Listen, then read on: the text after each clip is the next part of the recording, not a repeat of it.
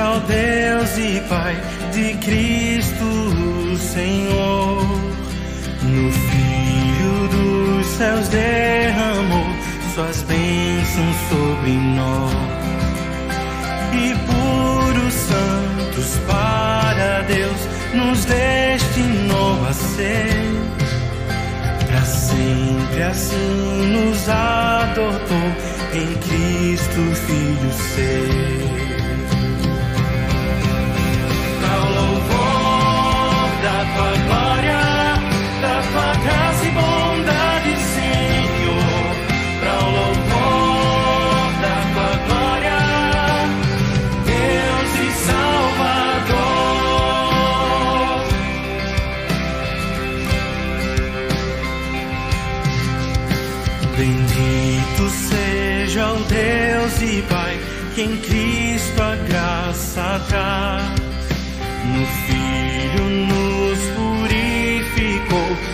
morte nos emiu.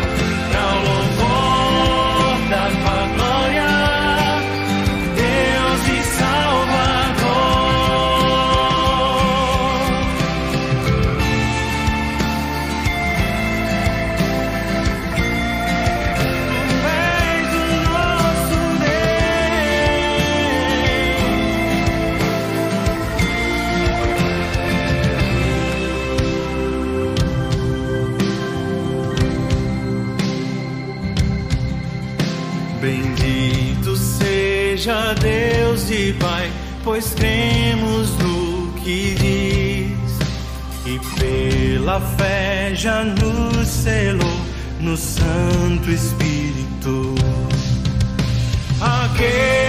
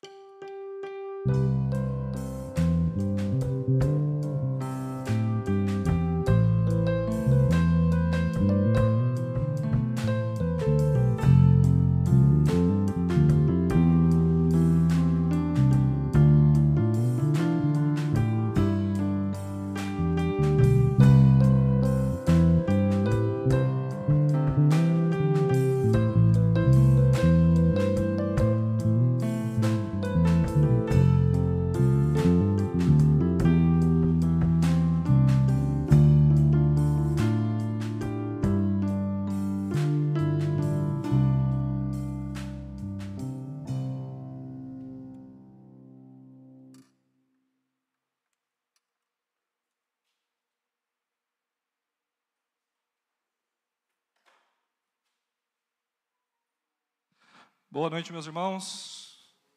É grande alegria estarmos juntos para prestarmos culto ao nosso Deus, ao nosso Senhor juntos, nessa final de tarde, tarde chuvoso, né, quase que eu chego ensopado, né, mas Deus deu graça e estou sequinho aqui.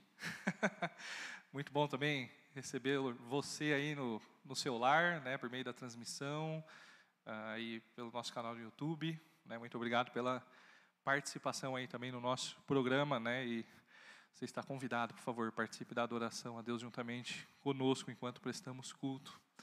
Ah, eu queria convidar os irmãos a abrirem as suas Bíblias né, em Romanos 11. Romanos 11.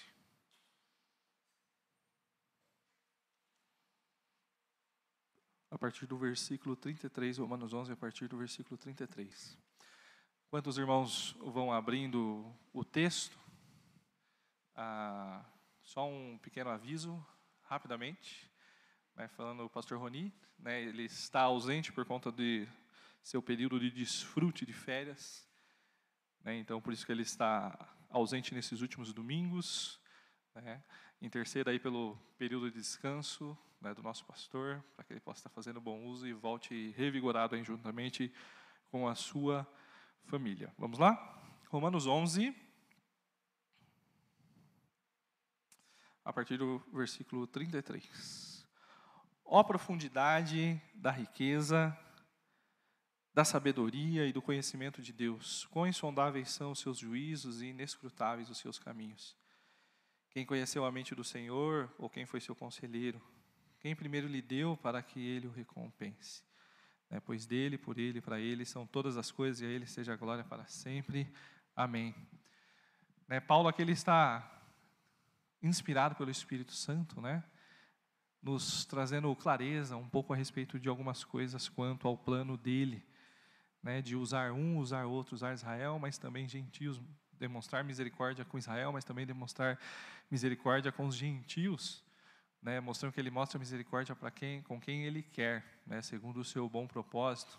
Né, e Paulo, diante ah, da grandeza do plano de Deus, ele percebe que é impossível aquilo ter saído da mente de uma cabeça humana, né, e aí ele só então encontra motivo de exaltação e de louvor a Deus, e então faz esse hino de louvor né, ao nosso Criador. Né, ele não teve conselheiros? Ele não teve ninguém que deu dica, ele é a fonte de sabedoria, ele criou a história, ele está levando a história, sustentando para onde ele quer, né? e tudo, né? do começo ao fim, né? é para o louvor da glória dele. Né? E aí então, pois dele, por ele, para ele, né? são todas as coisas. Né? A ele seja a glória para sempre. Amém. Né? Nós estamos aqui porque somos dele, né? e ele então ah, num ato de extrema misericórdia, graça, de amor para conosco, nos trouxe a salvação. Fomos vivificados né, pelo nosso Deus e então podemos prestar culto a Ele. Né, então, por meio dele, né, a fé que Ele nos deu, né, queremos para Ele né, prestar esse culto. E que de fato tudo que a gente faça aqui, né, desde essa leitura desse versículo, né, até então a última oração que fizermos nesse culto, a última música a ser tocada, né, tudo que fizermos, tudo isso seja para o louvor da glória dele, para o engrandecimento dele, para a glória dele, ele seja exaltado, né, ele seja proclamado, né, e ele sendo misericordioso como é, que a igreja dele seja edificada e Deus fale então aos nossos corações nesse momento. Agora, vamos orar, né? Ah, agradecendo a Deus pela, por essa oportunidade né, e pedindo que Ele dirija tudo que nós vamos fazer né, e que Ele nos transforme, né, que Ele traga transformação de vida né, por meio de tudo que nós fizermos aqui ao nosso Deus. Pai, obrigado pela Sua graça, Sua misericórdia sobre nós. O Senhor é um Deus tremendo, grandioso. Né, e ah, ao Senhor queremos louvar, ao Senhor queremos prestar esse culto nós só o fazemos porque o Senhor nos amou né, e nos trouxe a salvação, nos reconciliou consigo. Aí, Pai, te louvamos, Pai, te adoramos e somos eternamente gratos pelo que o Senhor fez por nós. É, e estamos aqui agora para prestarmos esse culto ao Senhor juntos. favor, Pai, receba tudo que nós estamos fazendo aqui. Nós somos limitados, temos, somos pecadores, ah, temos as nossas falhas, mas por favor, Pai, o que nós estamos fazendo aqui é de coração para o Senhor. Né, e que tudo o que nós formos fazer, continuar fazendo aqui, né, o Seu Espírito Santo nos conduza. Né, e por meio de Cristo nós nos achegamos ao Senhor, que tudo isso seja agradável ao Senhor. Né, que a gente leia a Sua palavra, olhe a Sua palavra, cante a Sua palavra aqui. Então, tudo esteja permeado pela Sua palavra, né, o Seu Espírito Santo usando isso e que Sua graça seja derramada sobre nós nessa noite. Favor, Pai, né, aceita o nosso louvor, aceita a nossa adoração, né, que a gente de fato exalte ao Senhor em tudo que fizermos e que então a Sua igreja seja edificada. Em nome de Jesus, amém. Queria deixar aqui uma palavra de gratidão né, aqueles que estão nos acompanhando pela primeira vez, uh, que eu estou vendo aqui, eu acho que aqui hoje presente todos somos de casa, né? Mas pode ser que você aí está acompanhando a gente pela internet pela primeira vez, seja muito bem-vindo. Tá? É um grande prazer uh, estar entrando na sua casa, né, por meio dessa tecnologia, né, e você está participando da nossa programação, do nosso culto. Né? Sinta-se amado, né? A gente existe para te amar, para te servir. Né? Por favor, também não ah, não deixe de aproveitar a oportunidade de nos conhecer aqui pessoalmente, vindo então aqui nos visitar quando for possível, né? Ah, venha fazer uma visitinha, a gente quer conhecer você, tá bom? Mas muito obrigado pela sua, pela sua presença aí no nosso, na nossa programação. Eu queria convidar a igreja a se colocar de pé. E então queria chamar o restante da equipe de música aqui à frente para que juntos possamos entoar louvores ao nosso Deus.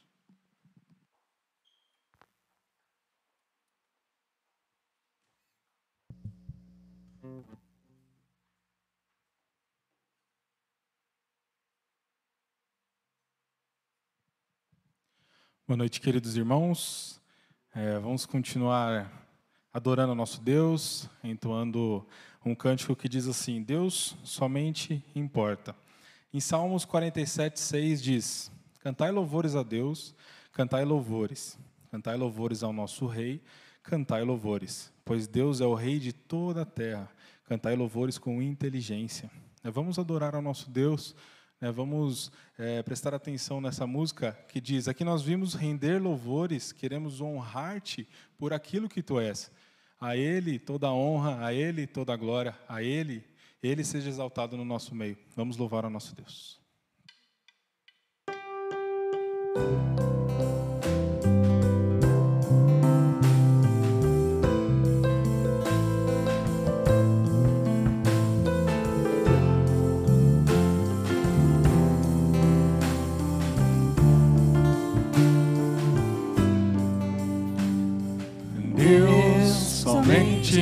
importa que o teu nome seja exaltado aqui. Deus, tu és o centro, o centro de todas as coisas. Deus somente importa e a glória seja dada a ti. Deus, o Senhor dos Senhores, acima de tudo e de todos. Aqui nós vimos em louvores, queremos honrar-te por aquilo que tu és, soberano Deus, autor da nossa fé, bondoso, justo e verdadeiro. Aqui nós vimos em louvores. Queremos honrar-te por aquilo que tu és, soberano Deus, autor da nossa fé. Bondoso, justo e verdadeiro, reinas para sempre. Deus, somente importa que o teu nome seja exaltado aqui. Deus, tu és o centro, o centro de todas as coisas. Deus, somente importa que a glória seja dada a ti. Deus, és o Rei dos Reis, o Senhor dos Senhores, acima de tudo e de todos.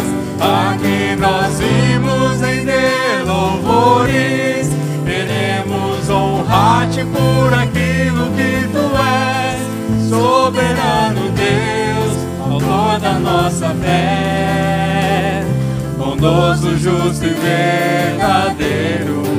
Aqui nós vimos render louvores, queremos honrar-te por aquilo que tu és, soberano Deus, autor da nossa fé, bondoso, justo e verdadeiro, reinas para sempre.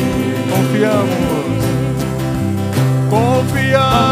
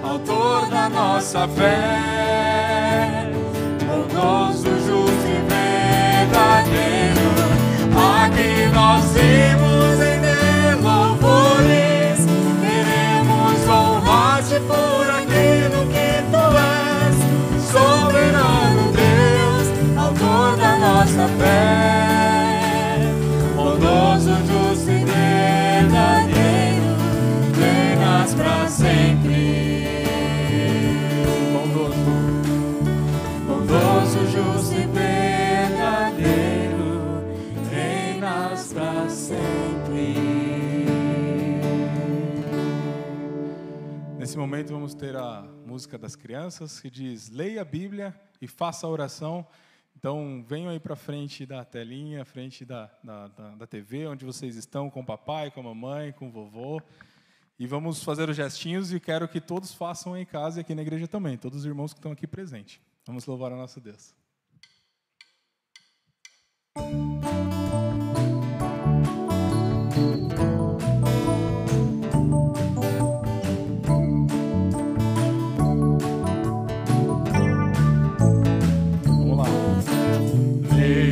Bíblia e faça oração, faça oração, faça oração. Leia a Bíblia e faça oração, se quiser crescer, se quiser crescer, se quiser crescer.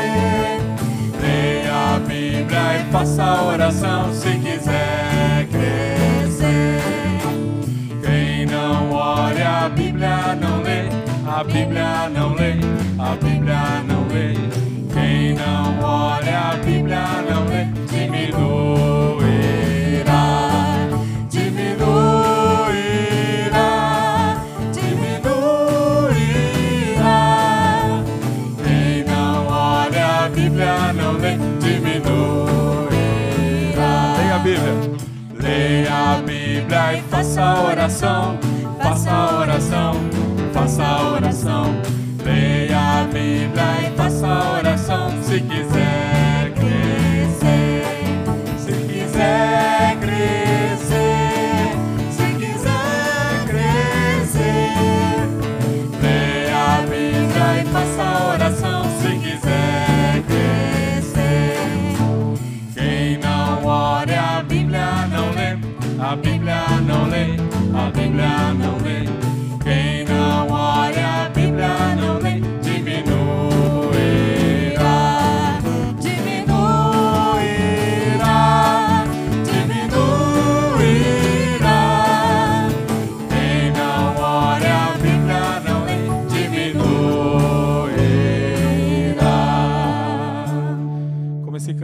traz a lição, né? Que é o crescimento espiritual em nossas vidas, né? A gente ensina isso para as crianças e realmente é o dia a dia, o alimento nosso diário que devemos ter. Neste momento vamos estar entoando ao nosso Deus com o hino do HCC, não a nosso Senhor.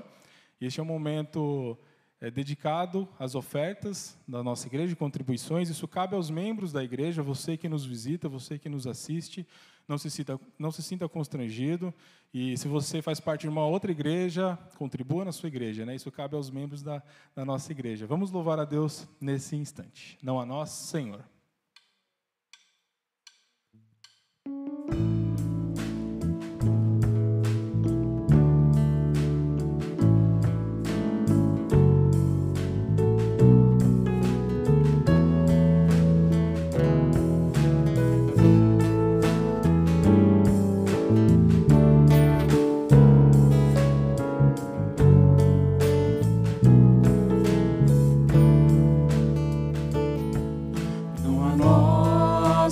Senhor, não a nós, Senhor.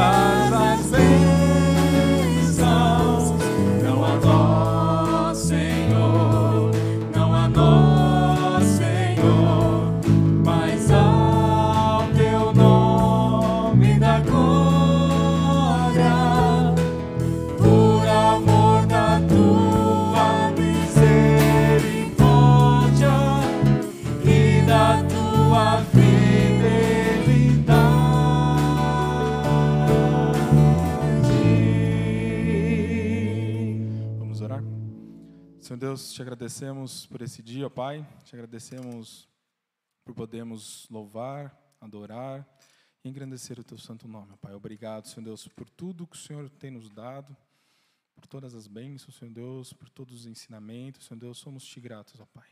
Obrigado por essas contribuições, Senhor Deus, que nós possamos ter sabedoria para aplicá-lo na Tua obra, Pai. Obrigado, Senhor Deus, pela vida de cada irmão que está aqui, que está acompanhando também o nosso culto, Senhor Deus. O Senhor nos dê um bom culto, que o Senhor possa estar abençoando também o irmão Jonatas, que vai trazer a mensagem para nós, Pai. Em nome de Jesus, amém. Os irmãos podem sentar.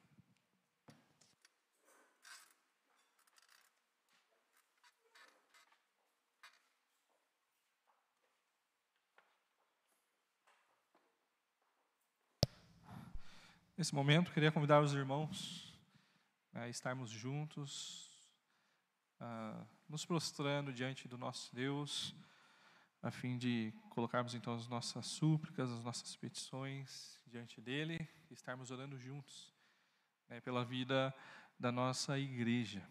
É, os pedidos que me chegaram aqui. Ah, uma Luciene, né, pedindo pela vida do Luiz, que está gripado, o Luiz Sela e a Ludmila, que está com febre. Vamos estar orando pela saúde deles. Né, o Altair coloca aí aqui a, a, o agradecimento né, pelas orações pela vida do Cristiano, do irmão Cristiano, da irmã Edith, Aí, depois do pós-operatório, eles estão bem. Orar também pela vida do irmão Eliseu, né, que tem enfrentado uma grande luta com a sua saúde. Temos que orar juntos também pela nossa nação. Né, primeiro, agradecendo pela questão da vacina e intercedendo para que de fato seja eficaz né, e, e, segura, né, e que logo possamos estar usufruindo né, de bem-estar de vida por meio dela. Né.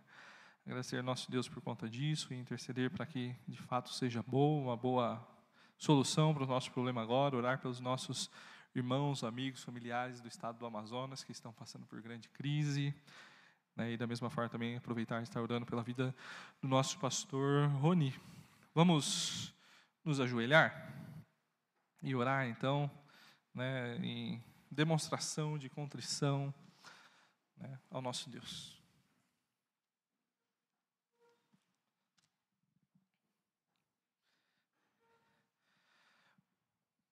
Pai, mais uma vez eu te agradeço pela oportunidade que o Senhor nos dá de poder prestar esse culto ao Senhor. Né, obrigado porque temos paz né, com o Senhor, podemos nos achegar a Ti. Né, e vivificados pelo Teu Espírito, nós podemos ah, descansar. Sabemos que nós temos um Deus que nos ama, que se importa conosco, que cuida de nós. Né, e diante disso, né, nós queremos colocar as vidas das famílias da nossa igreja né, diante do Senhor, pedindo que Sua boa mão esteja sobre todos nós, né, suprindo as nossas necessidades de acordo com a Sua vontade, Pai. Nesse período de pandemia que nós estamos vivendo já há vários meses, quase para completar um ano aqui no nosso país, Queremos pedir que o Senhor continue, por favor, tendo misericórdia das nossas famílias e cuidando da nossa saúde, Pai. Abençoe as famílias né, que têm lidado com, com suspeitas né, de estarem contaminados com esse vírus, ou já confirmados e ainda tendo que lidar com os males e toda a preocupação. Por favor, Pai, guarda a saúde desses meus irmãos, trazendo restauração, recuperação né, da sua da sua saúde, então logo eles possam estar bem, Pai. Cuida do coração deles também, para que não se entregue à ansiedade diante do desespero né, que o mundo se encontra diante desse mal. Né, e então sendo confrontados com a, sua, com a nossa fragilidade. Né, sem Deus essa vida vira uma loucura, Pai. Mas obrigado porque o Senhor já nos trouxe a consciência de quem somos e podemos, por meio de Cristo, nos achegar ao Senhor né, sabendo quem o Senhor é. Pai, por favor, né, tenha misericórdia famílias da nossa igreja, proteja, cuida, né, sobretudo os nossos corações, para que não andemos, nem fiquemos né, ansiosos, né, preocupados demais, sabendo que é o Senhor que cuida de nós, Pai. Cuida da vida da família, né, do, do irmão Luiz Sela, né, da Luciene, né, que a sua boa mão possa estar aí, sobre eles né, cuidando, protegendo, sustentando a todo instante, Pai. Nesse momento que o Luiz está gripado, por favor, Pai, que ele encontre consolo no Senhor, né, e o que a gente quer te pedir é que o Senhor restaure a saúde dele, Pai, que não seja nada de grave, né, mas que ele possa estar independente do que esteja lhe fazendo mal, descansado no Senhor, sabendo que o Senhor é o bom pastor dele, né, está cuidando muito bem da vida dele, Pai. Mas, por favor, restaura a saúde. O Senhor sabe o que pode estar funcionando de maneira errada ali no corpo dele, né, e que o que precisa funcionar da maneira adequada para que então ele possa estar restabelecido. Né, da mesma forma que a Ludmilla, né, cuida do corpinho dela, Pai, né, que está sofrendo com essa febre, né, manifestando algo de errado que está ali no seu corpo. Né, restaura a saúde dela também, que a sua boa mão possa estar sobre ela, Pai. Obrigado pela vida do Cristiano, da irmã Edith. Né? Obrigado porque o Senhor tem se mostrado presente a cada dia na vida deles e eles têm testemunhado disso a cada momento. É, obrigado porque ah, após esse pós-operatório tudo corre bem, eles estão bem. Por favor, continue com a sua boa mão sobre eles, né? restaurando plenamente a, a, a saúde né? e que eles possam estar bem.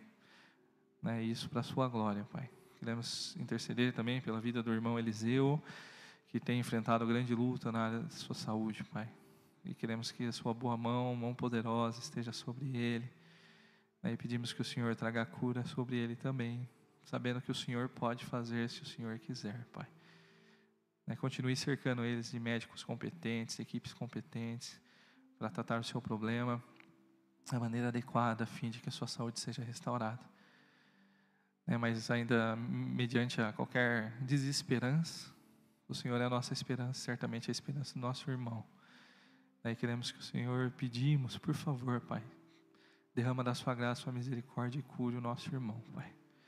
Restaura a sua saúde e que ele possa testemunhar né, do milagre que o Senhor pode fazer na vida dele. Pai, por favor, né, essa é a nossa vontade, mas que a todo instante estejamos sempre submissos à sua, Pai. Cuida do nosso país, né, que a gente sofre tanto, Pai, por conta de má administração, né, os nossos líderes com interesses tortos, a justiça torcida. Pai, tenha misericórdia do nosso povo, Pai. Derrama da tua graça. E que tudo isso colabore para que o nosso povo compreenda que a, a esperança é somente no Senhor. Não é um político, não é um juiz, né, não é um governador, né, não são bons legisladores né? Tudo isso são ferramentas do Senhor, mas a nossa esperança somente está em Ti. E mediante a toda a injustiça, toda a má administração que a gente vê, toda a politização diante dessa doença, né, o povo sofre. E Pai, por favor, né, queria pedir especialmente pelos nossos irmãos, amigos, familiares, né, o nosso povo que mora ali no, no Amazonas, Pai. Tenha misericórdia, Pai.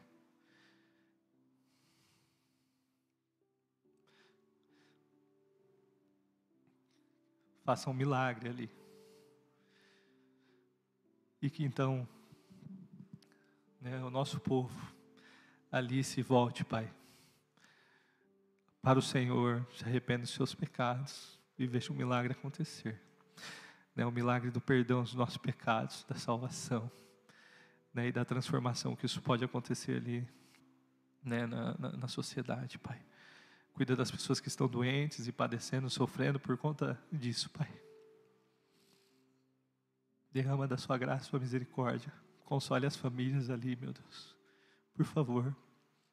Aí, mediante a, a aprovação dessa, dessas vacinas, né, por favor, Pai, que de fato elas sejam eficazes, elas sejam seguras e elas contribuam para o bem-estar né, do teu povo, da nossa nação, né, que possamos voltar à vida minimamente dentro do normal, Pai. Nós já te agradecemos porque estávamos orando para que o Senhor conduzisse né, todas as pessoas envolvidas, médicos, pesquisadores, cientistas, né, a, a, desenvolverem a solução para esse mal, né, e surgiram essas vacinas. Obrigado, Pai. Né, isso é resposta de oração. E que de fato, Pai, mediante a toda a insegurança que a gente vive no nosso país, né, quanto à administração, que de fato isso seja um bom remédio, né, um bom imunizante, para que a gente possa conviver de uma maneira segura com a presença desse vírus no nosso meio. Logo a gente possa viver a vida normalmente, voltar a se abraçar, voltar a se visitar, né, voltar a estarmos todos juntos, né, como igreja, sem medo né, para podermos expressar essa comunhão que temos no Senhor, a unidade que temos por meio do Senhor, né, e ah, nessa unidade, né, cultuarmos ao Senhor, né, expressando a unidade do seu corpo mediante a exaltação né, de quem o Senhor é. Cuida da vida do pastor Roni, da sua família que estão passando esse período de férias, os guarde, os proteja, né, revigora suas energias, o seu ânimo, né, e que logo eles possam aqui estar conosco né, para continuarmos o nosso ano, Pai. Continue abençoando o nosso culto, abençoe a vida do Jonas, né, que ele seja um instrumento do Senhor para falar aos nossos corações, Pai. Em nome de Jesus, amém.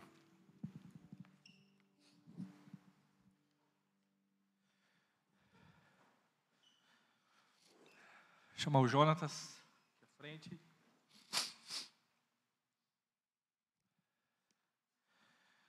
Jonatas já está praticamente duas semanas aí conosco, né, e para esse ano que se inicia aqui, servindo a nossa igreja.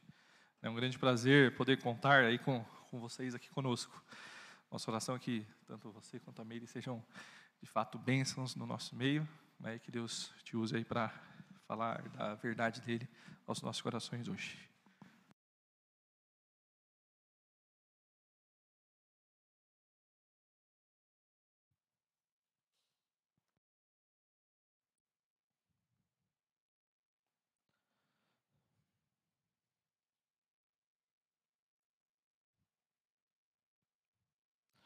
Boa noite, irmãos. Boa noite, meus queridos.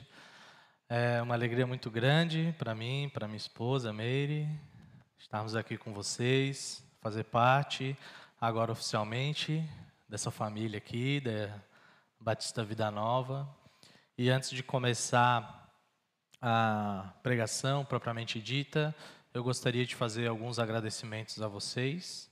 Primeiro, eu gostaria de agradecer pelas orações. Né? Nesse final de ano, a gente é, esteve lá em Floripa com a nossa família.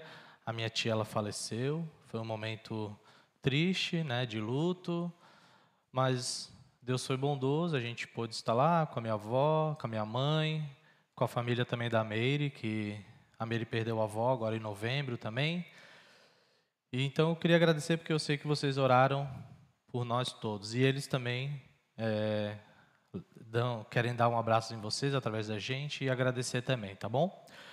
Obrigado também por todos que receberam a gente aqui, todo o carinho que vocês têm nos dado, né? Muitos têm me procurado, oferecido ajuda e a gente está até um pouco constrangido, mas obrigado, tá? Obrigado porque vocês têm recebido a gente muito bem. Obrigado pela paciência.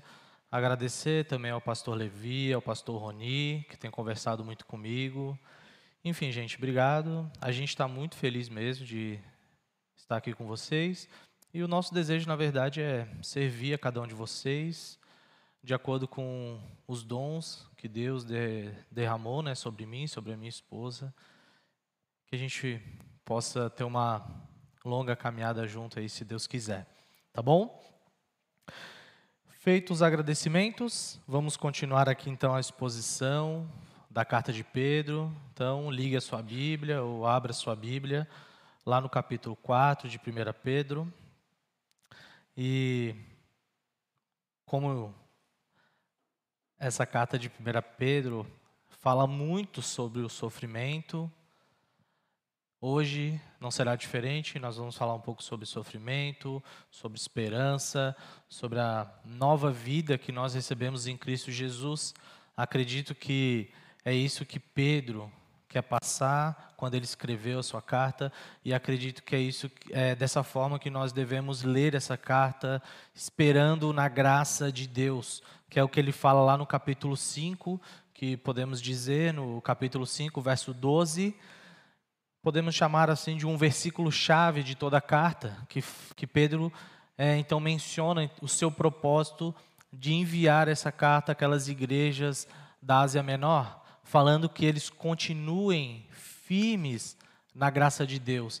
E que não só continuem firmes, mas que essa graça de Deus aumente, abunde, né, com abundância na vida deles, para que eles consigam perseverar e suportar todo o sofrimento que eles estavam passando e o sofrimento que haveria de vir um pouco mais para frente. O pastor Levi e o pastor Roni já falaram que essa carta foi escrita um pouco antes do imperador chamado Nero assumir o poder e posteriormente a essa data, posteriormente a essa carta ser escrita um pouquinho mais para frente, alguns anos depois, Nero então assume, né, o Império Romano e muitos de vocês sabem que ele era considerado talvez uma pessoa meio louca e ele incendeia a cidade, coloca a culpa nos cristãos. Depois até Pedro é martirizado, Paulo também nessa época foi martirizado e acontece esse período de sofrimento. Mas o sofrimento para o cristão ele não é, é uma característica de uma determinada época o sofrimento na vida do cristão é uma marca. Então, nesse texto de hoje com vocês, é, eu quero que a gente saia daqui cientes de que a nossa vida é marcada por três verdades. A nossa vida é marcada pelo sofrimento, a nossa vida ela é marcada pela nova vida que nós recebemos em Cristo Jesus, e a nossa vida é marcada pela esperança da nossa herança eterna e do reino vindouro do nosso Senhor Jesus Cristo. Então, leia comigo 1 Pedro capítulo 4, versos de 1 a 6. 1 Pedro capítulo 4, versos de 1 a 6. Ora, tendo Cristo sofrido na carne, estejam também vocês armados do mesmo pensamento. Pois aquele que sofreu na carne rompeu com o pecado para que no tempo que lhes resta na carne, vocês não vivam mais de acordo com as paixões humanas, mas segundo a vontade de Deus.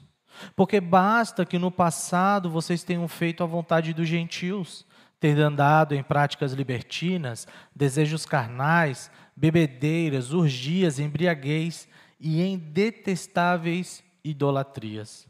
Por isso, falando mal de vocês, estranham que vocês não se juntam com eles no mesmo excesso de devassidão. Eles que terão de prestar contas àquele que é competente para julgar vivos e mortos. Pois, para este fim, o Evangelho foi pregado também a mortos, para que, mesmo julgados na carne segundo os homens, vivam em espírito segundo Deus. Essa carta de Pedro, ela parece passar por dois temas principais. Ele fala muito da graça de Deus e ele fala muito do sofrimento. Ela é considerada a carta ou o livro no Novo Testamento que mais fala sobre sofrimento. Então a carta tem cinco capítulos e perto de outros escritos, ela de uma certa forma é sucinta mas ela é a que mais fala sobre o sofrimento e principalmente sobre o sofrimento de Cristo. Essa carta de Pedro são fatos interessantes que eu queria citar para vocês, para que a gente tenha uma ideia de como Pedro ele foi muito preciso naquilo que ele escreveu para a gente. Para vocês terem uma ideia, ela tem cerca de 34 imperativos, ou seja, ordens, exortações, é como se tivesse uma média de uma, uma exortação a cada três versículos. Então, quando vocês lerem essa carta, se atentem a como Pedro nos exorta a viver uma vida segundo a vontade de Deus, a viver uma vida que agrada a Deus, mesmo diante de um mundo mau. Para vocês terem uma ideia, essa carta de Pedro, ela traz aqui o sofrimento de Cristo e fala também da graça, como eu tinha falado, e fala também que o sofrimento é a vontade de Deus para nos moldar a Cristo. Preste atenção nisso. O sofrimento é a vontade de Deus para nos moldar a Cristo. Sofrer é algo ruim para nós, porque causa dor. Perder alguém que a gente ama é doloroso. Viver uma pandemia é muitas vezes algo doloroso, porque a gente vê as vidas sendo ceifadas. Quanto mais vão se passando os anos da nossa vida, nós vamos percebendo e vamos perdendo as pessoas que estão ao nosso redor. Eu não quero ser indelicado ao falar do sofrimento. Mas isso é uma realidade na nossa vida.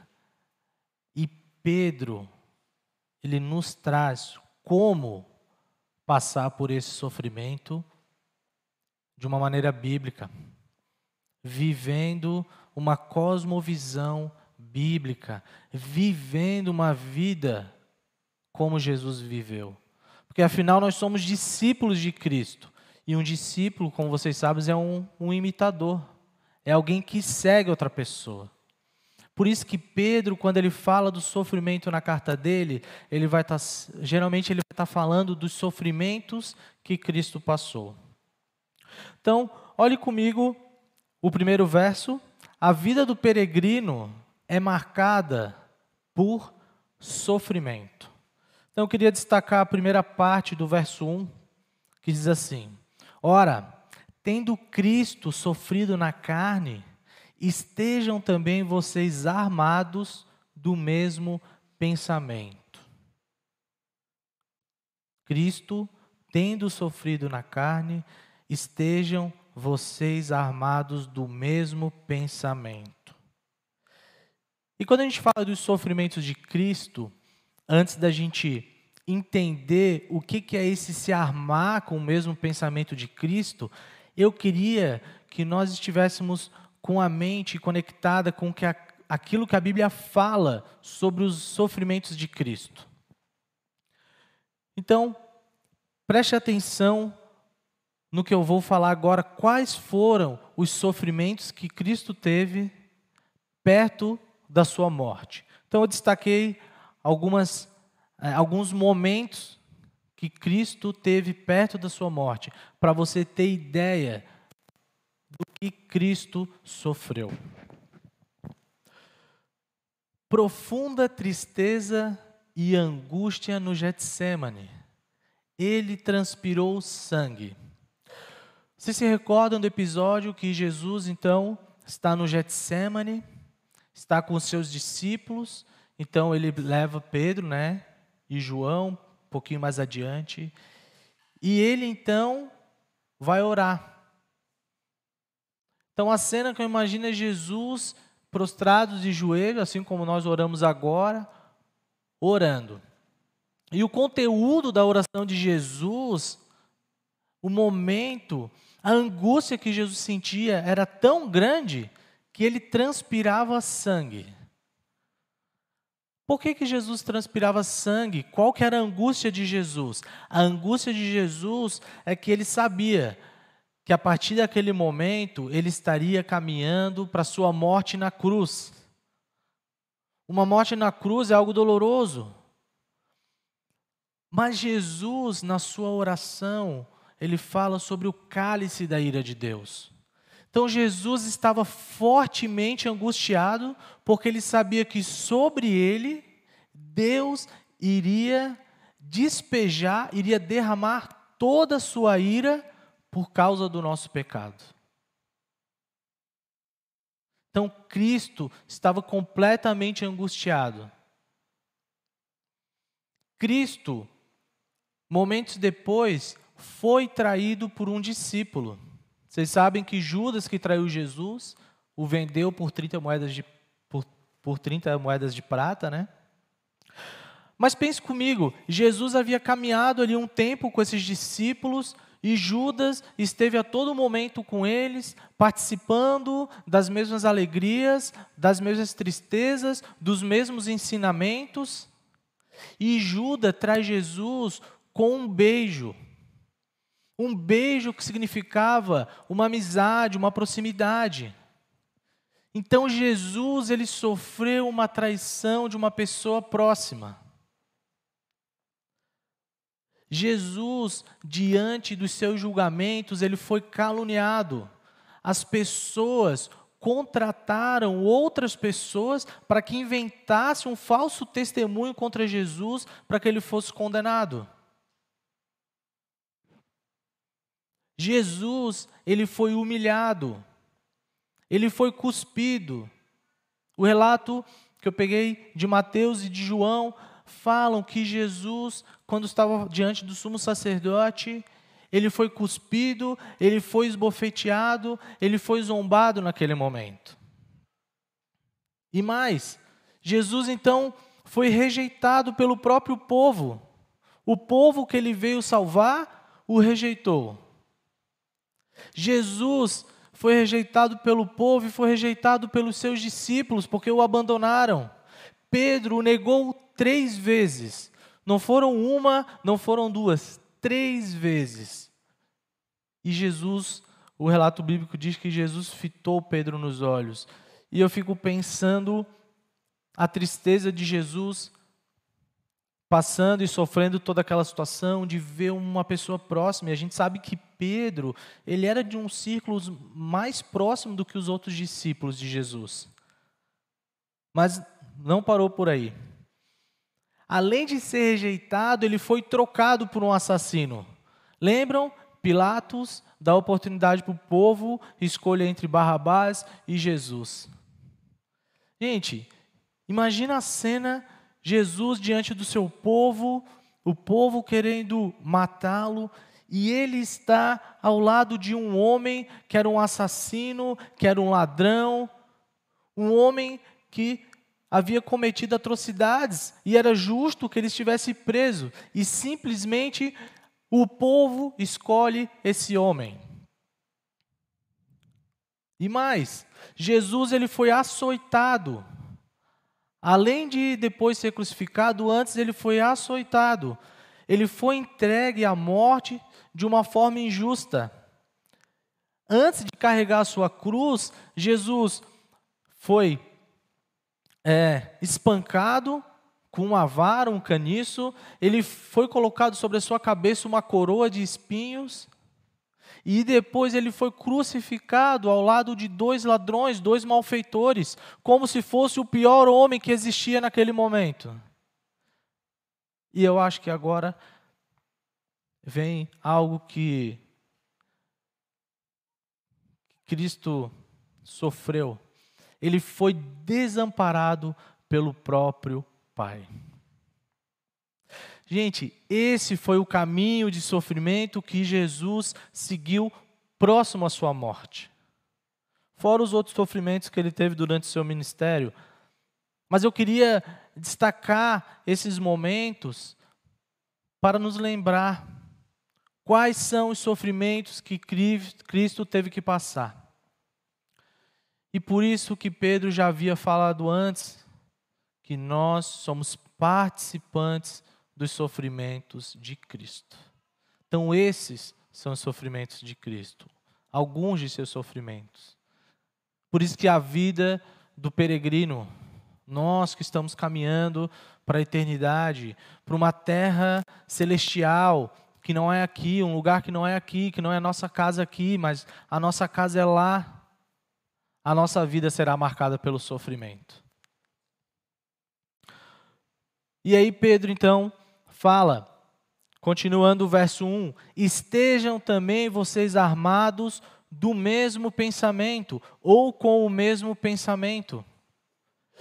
Então, tendo Jesus sofrido dessa forma, agora ele chama, ele exorta esses peregrinos que leram primeiramente essa carta, nós que lemos hoje, a nos armarmos com o mesmo pensamento de Cristo. E o que é esse se armar com, os, com o mesmo pensamento de Cristo? É agir como Cristo agiu, é dar respostas aos sofrimentos, às hostilidades, da mesma forma como Cristo respondeu. E Pedro ele não está falando só aqui nesse verso, ele está continuando o que vem falando desde o capítulo 3, por exemplo, que foi a pregação do pastor Levi na semana passada, de que mesmo sofrendo, mesmo injustamente, sofrer por fazer o bem, ser tratado como uma pessoa injusta, nós temos que dar uma resposta piedosa a esses sofrimentos. E isso é um desafio muito grande. Por isso que Pedro, quando fala essa palavra se armar, ele usa uma linguagem bélica, uma linguagem de um soldado que está colocando as suas armas, a, a sua armadura, as suas armas, para ir adiante e entrar num combate, entrar numa luta. Mas claro que esse combate que Pedro está nos chamando a nos armar, não é um combate contra outra pessoa mas é um combate espiritual. Assim como, por exemplo, Paulo fala lá em Efésios 6,12, que a nossa luta não é contra carne nem sangue, mas contra os principados e as potestades, contra os dominadores desse mundo tenebroso, contra as forças espirituais do mal, nas regiões celestiais. Como peregrinos, nós estaremos sujeitos aos mesmos sofrimentos de Cristo. Por isso, nós temos que nos armar com o mesmo pensamento de Cristo. E qual que foi a resposta que Cristo deu diante desses sofrimentos? Obediência a Deus, mansidão e temor a Deus. É com essas características e outras que estão espalhadas pelas Escrituras que nós devemos nos armar. Mas no contexto aqui do capítulo 3 até o capítulo 4, se destacam a mansidão de Jesus como uma resposta diante dos sofrimentos e a obediência à verdade, a obediência àquilo que o Pai deixou revelado para nós. Então nós devemos permanecer firmes diante desse sofrimento, esperando na graça de Cristo. A nossa vida será marcada pelo sofrimento, mas nós precisamos estar armados com o mesmo pensamento que Cristo teve. Então, o peregrino, se eu fosse fazer uma síntese dessa primeira parte, que eu acredito que Pedro está falando, que a nossa vida é marcada pelo sofrimento, eu diria que o peregrino, ele precisa estar armado com o mesmo pensamento de Cristo, sabendo que estará sujeito ao sofrimento. O sofrimento não nos surpreende. Porque assim como Cristo sofreu, ele nos chamou para ser seus imitadores. E Cristo usa esses sofrimentos para nos moldar para nos tornar crentes mais maduros. Lembro do Salmo 139, que fala sobre a maneira como assombrosamente maravilhosa Deus criou cada um de nós. Mas também fala que todos os dias da nossa vida já estavam escritos. Então nós estamos diante de um Deus soberano que escreveu todos os nossos dias, que escreveu sobre esses sofrimentos, sobre os sofrimentos de Cristo e nos chama a viver como nosso Senhor. E continuando nesse fluxo de pensamento de Pedro, eu gostaria de seguir então para a segunda parte, que fala que a vida do peregrino ela é marcada por novidade de vida, vida nova. Assim como a igreja, a nossa igreja aqui se chama Igreja Batista Vida Nova, nossa vida como crente, como é, filhos de Deus, como discípulos do nosso Senhor Jesus Cristo, ela é marcada por uma nova vida. Então acompanhe comigo a continuação do verso 1 até o verso 3. Começando aqui do verso 1, 1 e 2.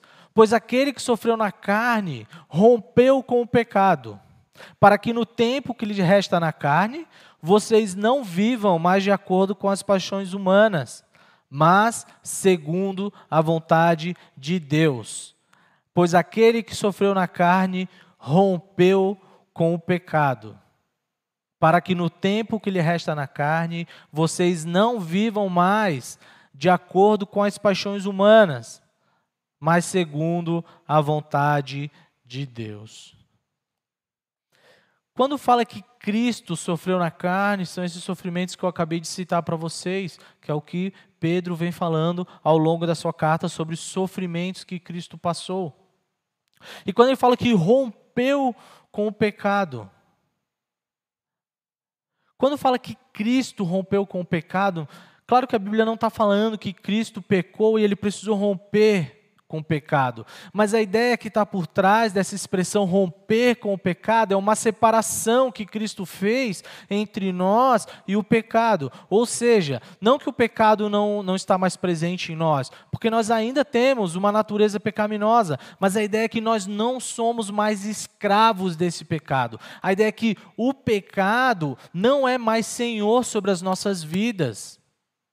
Por isso nós temos uma nova vida. Por isso que nós somos regenerados. Por isso que a palavra de Deus foi implantada no nosso coração, nos dando uma nova vida. Ele nos gerou pela palavra da verdade, que é o que Pedro já falou um pouco antes. Então, quando fala que Cristo rompeu com o pecado, quer dizer que Cristo agora se tornou o nosso Senhor, a quem nós devemos obediência.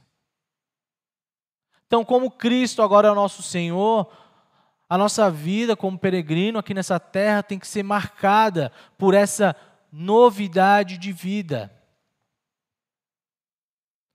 Que não é mais de acordo com as nossas próprias paixões, nossos próprios desejos, mas segundo a vontade de Deus.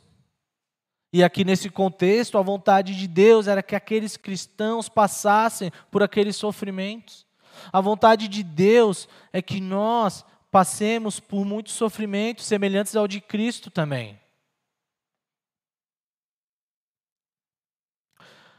A vontade de Deus é que diante desses sofrimentos nós possamos responder com obediência a Deus, com temor a Deus e também com mansidão. E é difícil a gente responder dessa forma.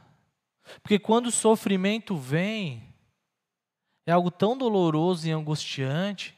E aqui o contexto também é um sofrimento em consequência do evangelho, por ser um cristão. Então não são só sofrimentos corriqueiros da vida, mas são sofrimentos porque eles são cristãos. Eles estavam sendo hostilizados. Como já foi falado também na introdução à carta de Pedro e nas outras pregações, os tipos de sofrimentos que eles estavam passando. Mas se nós estamos sofrendo por causa do Evangelho, esse é um sinal que estamos sendo provados por Deus, que a nossa fé está sendo provada, que a nossa fé está sendo provada, e também é um sinal que nós rompemos com o pecado. Então, na medida que nós vamos vivendo essa nova vida, isso se torna um testemunho de que nós rompemos com a velha vida. Por isso que nós temos que perseverar diante do sofrimento, mesmo que seja algo difícil. Mas Pedro continua então, o que, que seria esse romper com o pecado? Qual que é essa velha vida que aqueles crentes haviam deixado para trás? E que eles estavam sendo assediados, eles estavam sendo tentados a voltar para aquela velha vida. Acompanhe comigo no verso 3 qual que, como que se caracterizava a velha vida. Porque basta que no passado vocês tenham feito a vontade dos gentios, tendo andado em práticas libertinas, desejos carnais, bebedeiras, urgias, embriaguez e em detestáveis idolatrias. Pedro está falando assim: ó, basta, já foi suficiente que vocês no passado estavam andando conforme os valores do mundo no caso o mundo greco-romano. Agora vocês estão têm que viver uma nova vida que é a vontade de Deus. E o contraste que ele faz são uma vida de acordo com as paixões humanas, que é igual à vontade dos gentios, e vontade de Deus. E quando ele fala segundo a vontade dos gentios, é uma vida que eles tinham no passado que era de acordo com os valores sociais, com os valores culturais, com os valores morais que o mundo greco-romano tinha. E por isso que ele faz essa lista. Porque ele está chamando aqueles crentes e está falando: olha, chega que vocês viveram no passado dessa forma. Agora vocês têm uma nova vida em Cristo. A vida de vocês é diferente. A vida no passado, a vida do gentil, a vida de uma pessoa que era de acordo com a sua vontade humana, era caracterizado por práticas libertinas. Ou seja, era uma vida com atos de luxúria, iniquidade, uma vida levada sem controle, sem freio, uma vida sem limites. Sabe quando aquela pessoa fala: Eu quero ser livre, eu quero viver a vida da maneira que eu quero, eu não quero que ninguém mande em mim, eu não quero essas regras. Ela não quer ser uma pessoa livre, ela quer ser uma pessoa libertina, uma pessoa que não tem limites. É como um trem desgovernado querendo saciar os seus próprios prazeres. Desejos carnais, desejos perversos, desejos que vêm lá de dentro da sua alma e que ela anseia por satisfazer. E parece que a todo custo ela vai atrás dessa satisfação. Bebedeiras eram pessoas caracterizadas por sempre estarem bêbadas, sempre em festas. Urgias.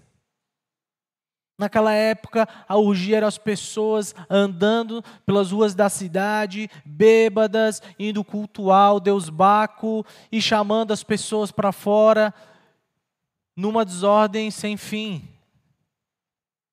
Embriaguez, é aquela pessoa que bebe todo dia. Que todo dia, no caso aqui, bebia vinho e estava embriagada. E detestáveis idolatrias.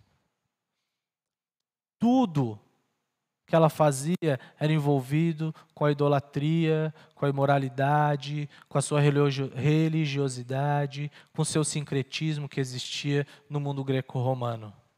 Então, essa era a velha vida daquela igreja que eles haviam deixado. E Pedro está falando: basta, basta dessa vida.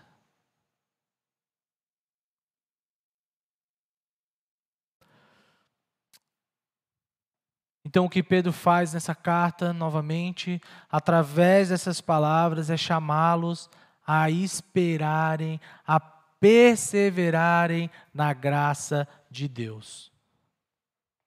Esse tema está permeado por toda a carta. Esperem na graça, perseverem na graça, que a graça lhes sejam multiplicadas. Esperem na graça da salvação.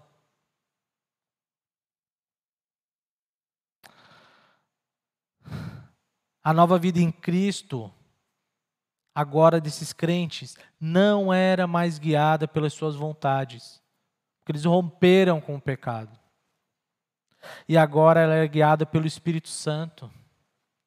Lembra do fruto do Espírito? A gente já teve aqui na igreja a exposição de Gálatas, teve os devocionais sobre o fruto do Espírito. Então, agora a nova vida ela é marcada pelo fruto que o Espírito Santo gera em nós.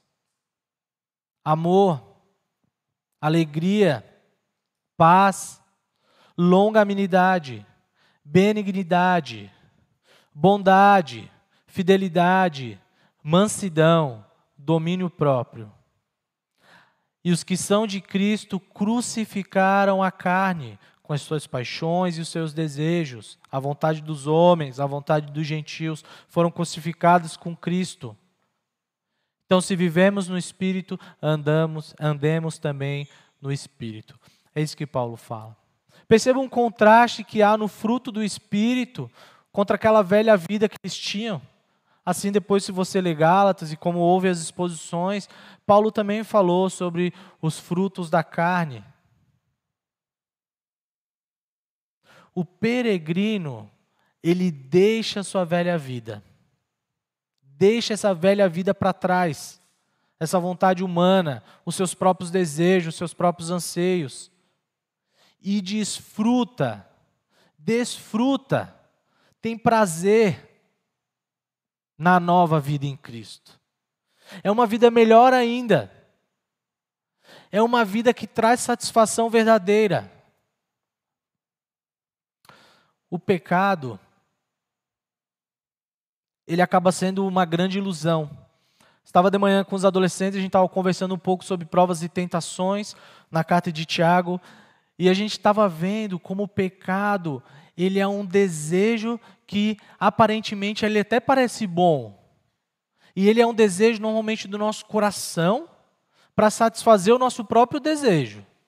Mas depois ele traz consequências destrutíveis e não satisfaz a nossa alma.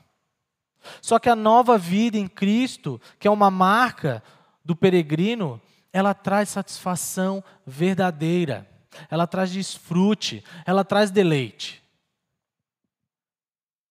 Nós precisamos desfrutar da nova vida que nós recebemos de Cristo, mesmo diante dos sofrimentos.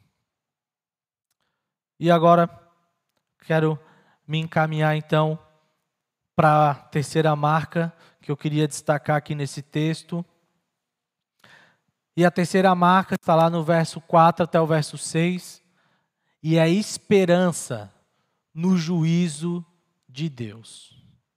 Então, a primeira marca foi o sofrimento, a segunda marca é a nova vida em Cristo, e a terceira marca é a esperança no juízo de Deus. É assim que o Evangelho caminha. Começa com uma má notícia do pecado e termina com a boa notícia da salvação. Para o mundo, eles estão caminhando para a morte, para algo pior.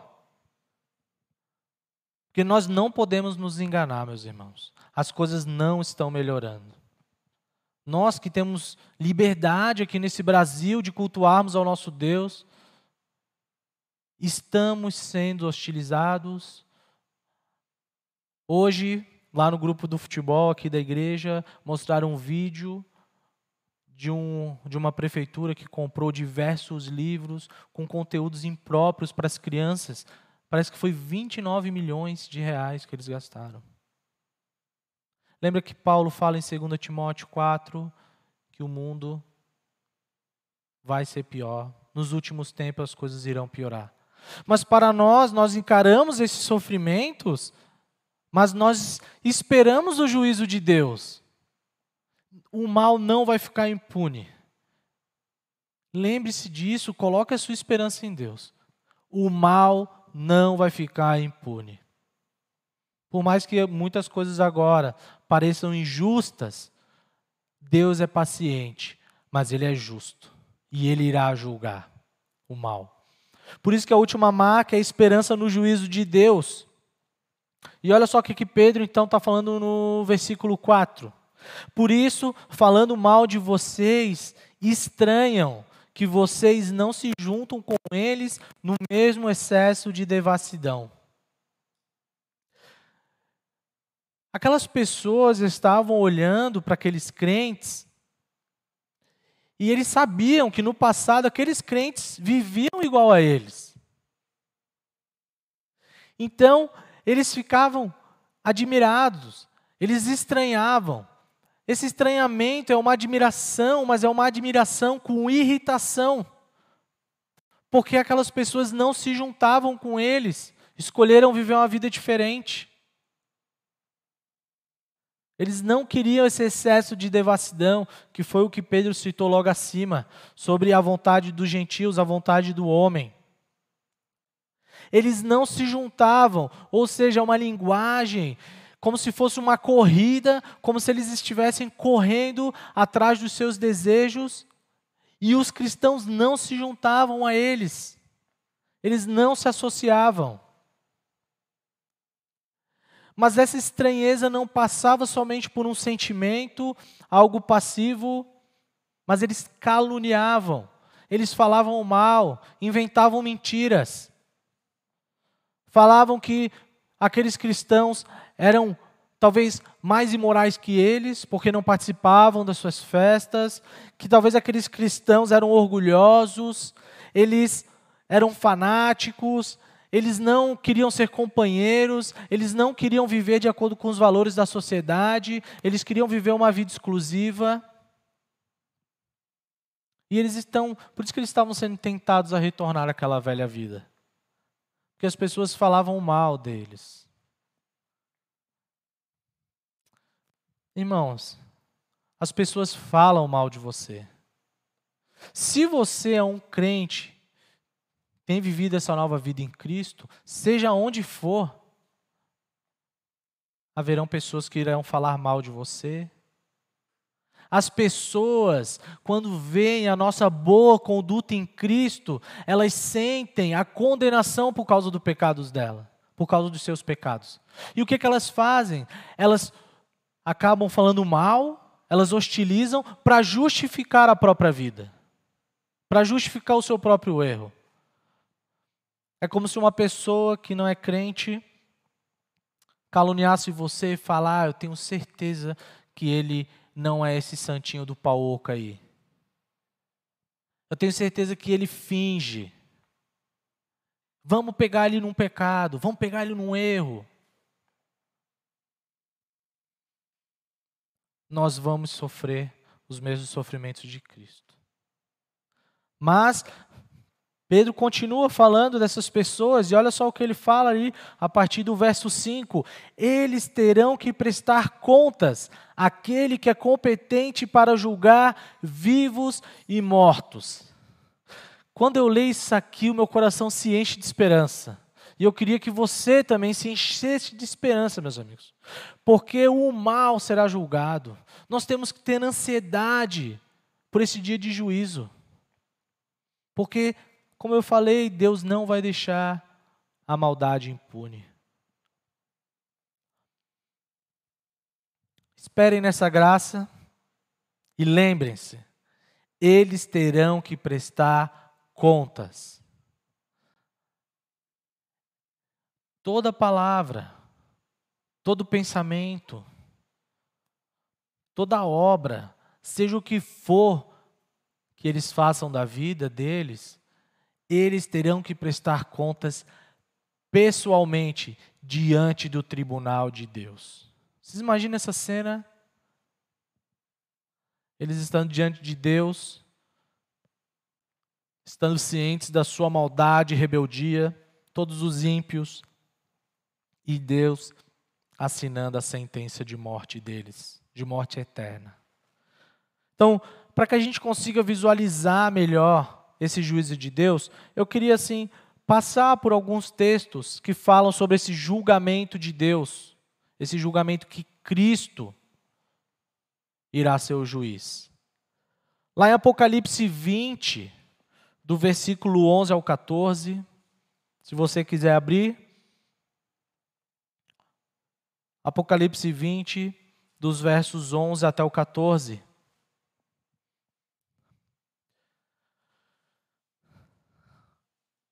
E o texto diz assim: Vi um grande trono branco e aquele que está sentado nele.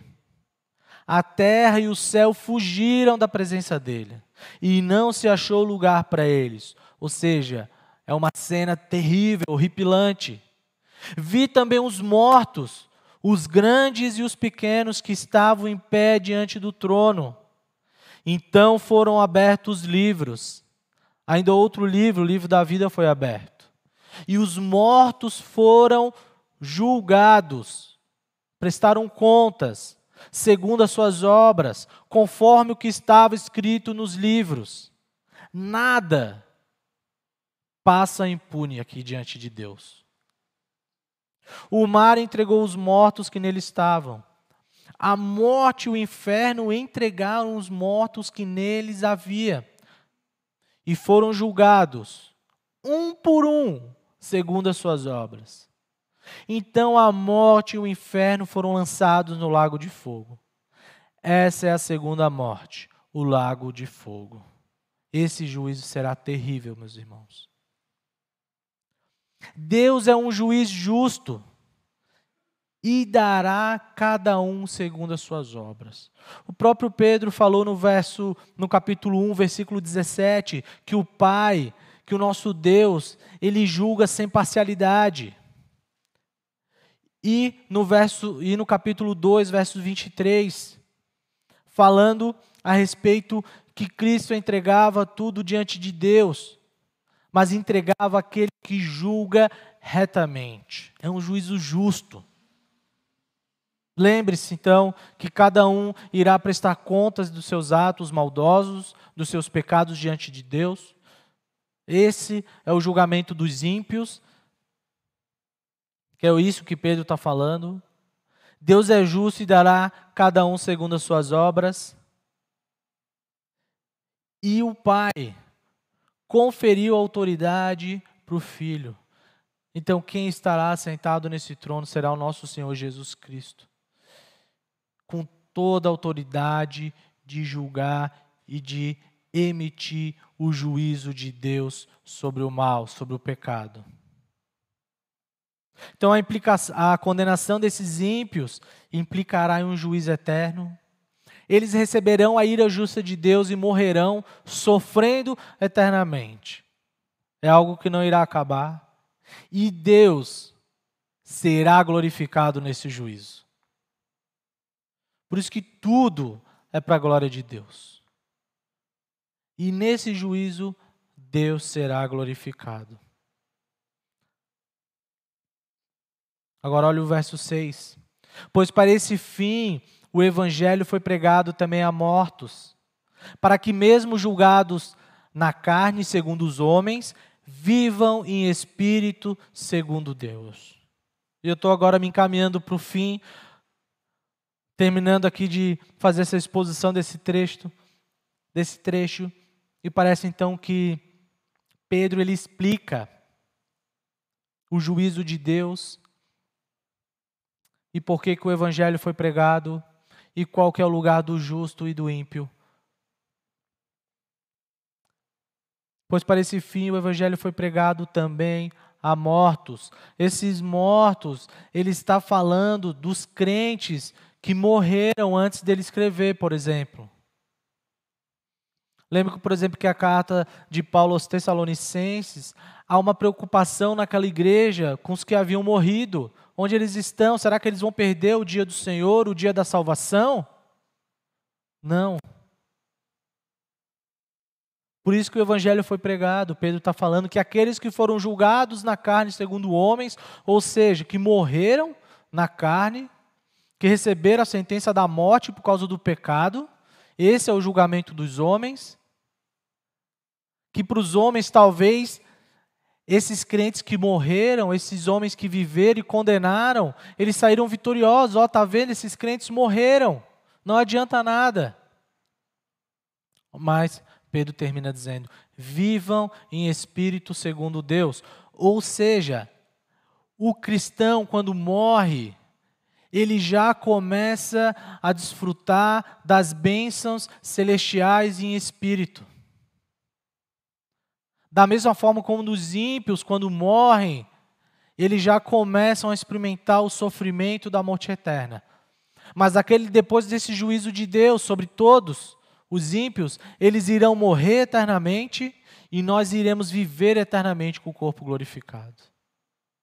Então, todos os crentes que já estão mortos, eles já estão desfrutando na presença de Deus de algumas bênçãos. Eles já estão se regozijando por estarem diante de Deus. Por isso que a marca do peregrino é esperança no juízo de Deus. Por isso que Pedro está falando desde o capítulo 1, olhem para a eternidade que é o prêmio de vocês, olhem para a eternidade que é a nossa herança. Embora sofra por breve, por breve tempo, a esperança do peregrino encontra-se na salvação em Cristo e na vinda do seu reino eterno. Meus queridos, a gente tem que ansiar por esse reino eterno. Isso deve estar evidente nesse nosso desfrute da nova vida, esse anseio. Então, o que eu queria comunicar para vocês hoje, primeiramente, é que a vida do peregrino é marcada por sofrimento. O peregrino precisa estar armado com o mesmo pensamento de Cristo, sabendo que estará sujeito ao sofrimento. Segundo, o, a vida do peregrino é marcado por novidade de vida. O peregrino deixa sua velha vida para trás, ele não tem saudade e desfruta da nova vida em Cristo. Desfruta. E a terceira marca, esperança no juízo de Deus. Embora sofra por breve tempo, a esperança do peregrino encontra-se na salvação em Cristo e na vinda do seu reino eterno.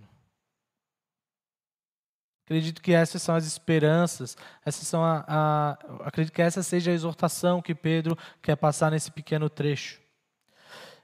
E para finalizar, gostaria apenas de fazer duas reflexões. A primeira, embora o sofrimento cause dor e danos, eu acho que eu repeti bastante essa noite e vendo sendo repetido ao longo das exposições, nós devemos nos alegrar por sermos participantes dos sofrimentos de Cristo. É difícil se alegrar no sofrimento, mas a Bíblia fala que nós temos que nos alegrar. Eu lembro de um episódio de Atos que os discípulos saíram comemorando porque eles foram considerados dignos de sofrer por causa de Cristo, por causa do Evangelho. Mesmo que a gente seja humilhado, insultado, ridicularizado, caluniado, perseguido, alegre-se, nós devemos nos alegrar. Nós somos um verdadeiro discípulo de Cristo. A nossa fé está sendo provada, está sendo amadurecida. Agora, se você não está sendo perseguido por causa do Evangelho, não está sofrendo por causa do Evangelho, ore, se prepare. Os dias não são bons, os dias são maus. Certamente haverá tempo de sofrimento por vir. Prepare-se, meu irmão. E o último, irmãos, mesmo diante de tudo isso, nós devemos desfrutar da nossa vida em Cristo, dessa nova vida, esperando e ansiando pela eternidade. A gente já começa a desfrutar aqui. Lembra de Efésios capítulo 1?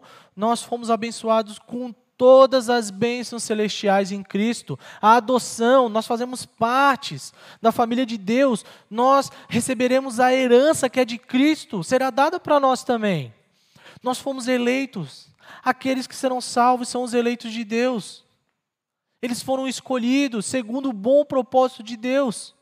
Nós estamos sendo santificados, transformados. Nós temos comunhão com o Pai, nós podemos chamar Ele de Aba, de Pai.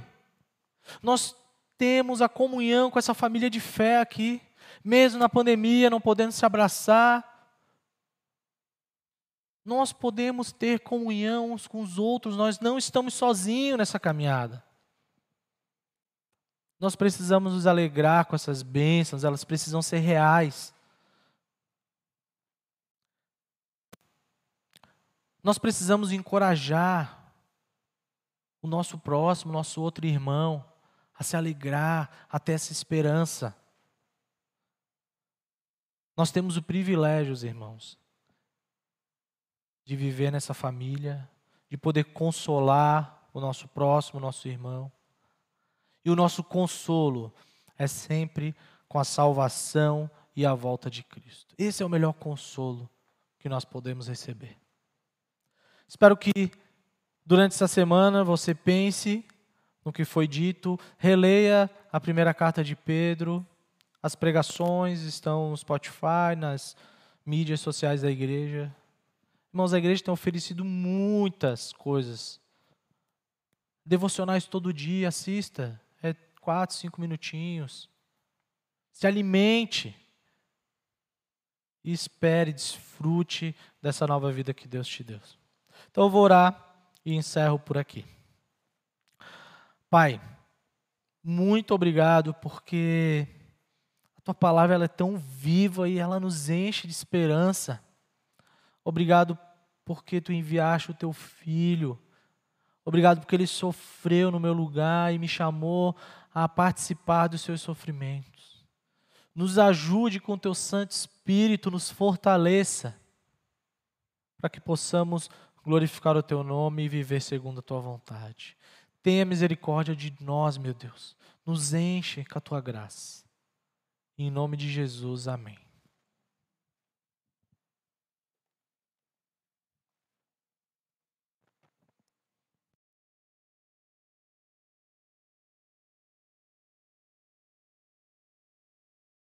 Obrigado, Jonatas. Antes de cantarmos e encerrarmos nosso culto, eu queria que nós tivéssemos um momento de oração aqui especial, né, por um motivo de alegria, mas também de tristeza. né? a Fabi, a família, por favor, podem vir aqui à frente. Né, a Fabiana vai estar se mudando agora para Portugal, né? E a gente não podia deixar passar, né, sem louvar a Deus pela vida dessa adolescente tão querida que Deus colocou. Deixa eu descer, né? Ah, na vida aqui do nosso grupo, dos nossos adolescentes, nossa igreja, essa família tão amada que já chegou há alguns anos aqui entre nós. Né, e a Fabi está tendo uma boa oportunidade. Deixa eu só ler um texto aqui com você, Fabi. Veja, Mateus 5, a partir do 14, fala: Vocês são luz do mundo. Não se pode esconder uma cidade construída sobre o um monte. E também ninguém acende uma candeia e coloca debaixo de uma vasilha. Ao contrário, coloca no lugar apropriado e a vasilha ilumina a todos os que estão em casa. Né? Então, dessa forma, assim brilha a luz de vocês diante dos homens, para que vejam suas boas obras e glorifiquem o Pai de vocês que está nos céus. Né? A Fabi agora vai ter uma grande oportunidade de estar num país, né, como a gente diz, é, mais desenvolvido, né, socialmente, economicamente. Né? Fabi vai ter grandes oportunidades, aproveite elas, estude, né, conheça a cultura nova ali, né, todas as coisas, oportunidades que surgem em volta também, mas se lembre, tá? Deus está mandando a Fabi para lá, não é só para ela uh, desfrutar disso, mas é porque Ele quer que você brilhe a luz de Cristo ali em meio àquela nação, né, que você seja um grande instrumento de Deus ali. A gente fica triste se partir assim, né? Mas eu fico feliz que eu vou ter alguém para visitar lá. Não, estou brincando. tá, vamos orar? Orar agradecendo pela vida da Fabi, o tempo que esteve aqui com a gente. Lembra, igual eu falo geralmente para o pessoal que está partindo para mais longe, assim, conta com a gente. Né? A gente é uma família, né? estamos unidos em Cristo. Né? E por causa do amor que temos um pelo outro, a gente vai lá em Portugal buscar você. tá bom? Vai te ajudar. Pai, muito obrigado, não é? Porque o Senhor tem sido um Deus presente nas nossas vidas, um Deus de graça e de amor. Eu te louvo pela vida da família do César, da Ângela, que já chegaram aqui à nossa igreja já há alguns anos, né, e como temos sido abençoados por eles né, no nosso meio. Né, obrigado por essa família que nós tanto amamos. Né, obrigado ah, também por podermos servirmos juntos, nos aperfeiçoarmos juntos. Né, obrigado pelo tempo que a gente pôde passar com a Fabi aqui, né, durante esses anos, crescendo junto com o Senhor, estudando, né, a sua palavra, se desenvolvendo, amadurecendo.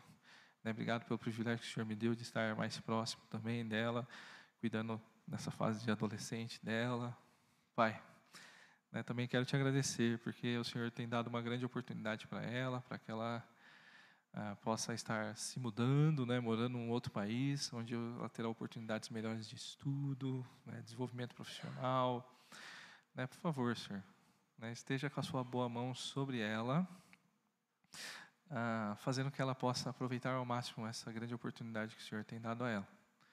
É, mas que, sobretudo, é, o, que, a, o que ela mais aproveite ali seja de se mostrar como uma grande discípula do Senhor, né, e que a luz de Cristo brilhe né, por meio da vida dela, no meio daquela nação, onde tantos ainda precisam ouvir do Senhor.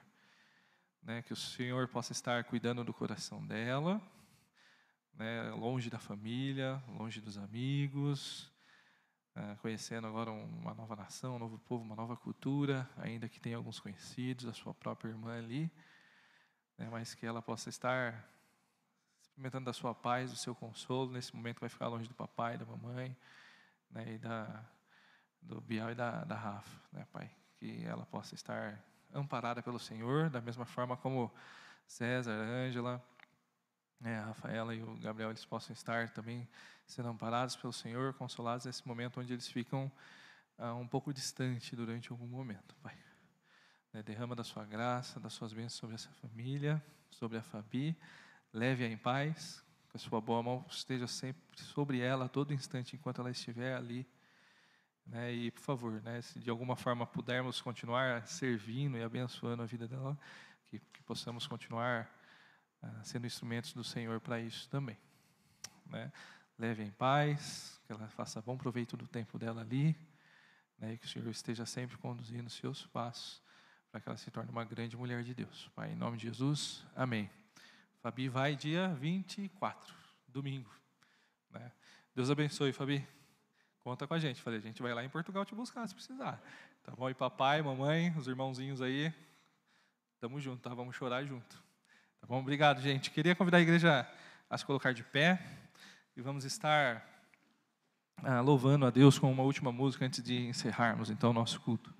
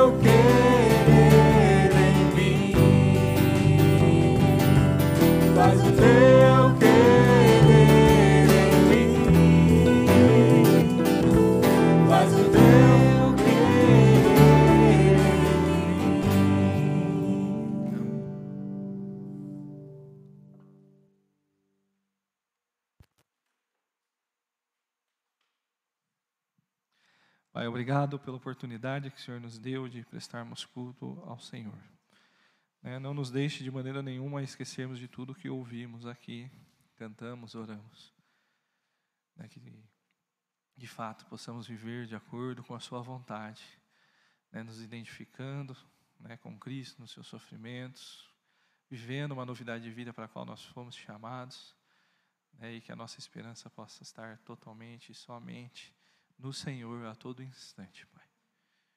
Obrigado pelo Deus que o Senhor é, de graça, amor e misericórdia, né, que a Sua boa mão possa estar sobre nós durante essa semana ah, nos trazendo paz, consolo, que possamos ter novas oportunidades de experimentar do seu amor, da sua graça, das, das suas consolações a todo instante.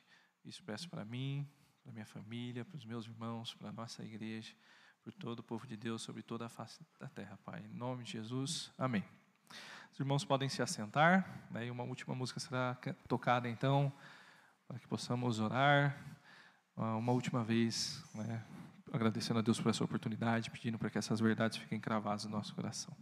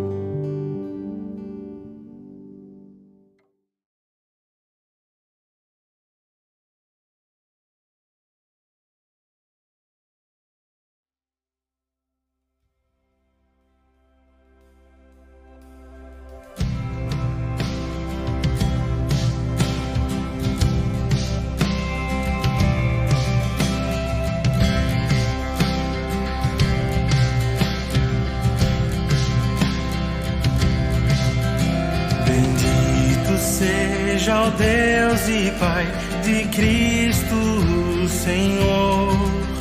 No Filho dos céus derramou suas bênçãos sobre nós. E por os santos para Deus nos destinou a ser. Para sempre assim nos adotou em Cristo Filho ser.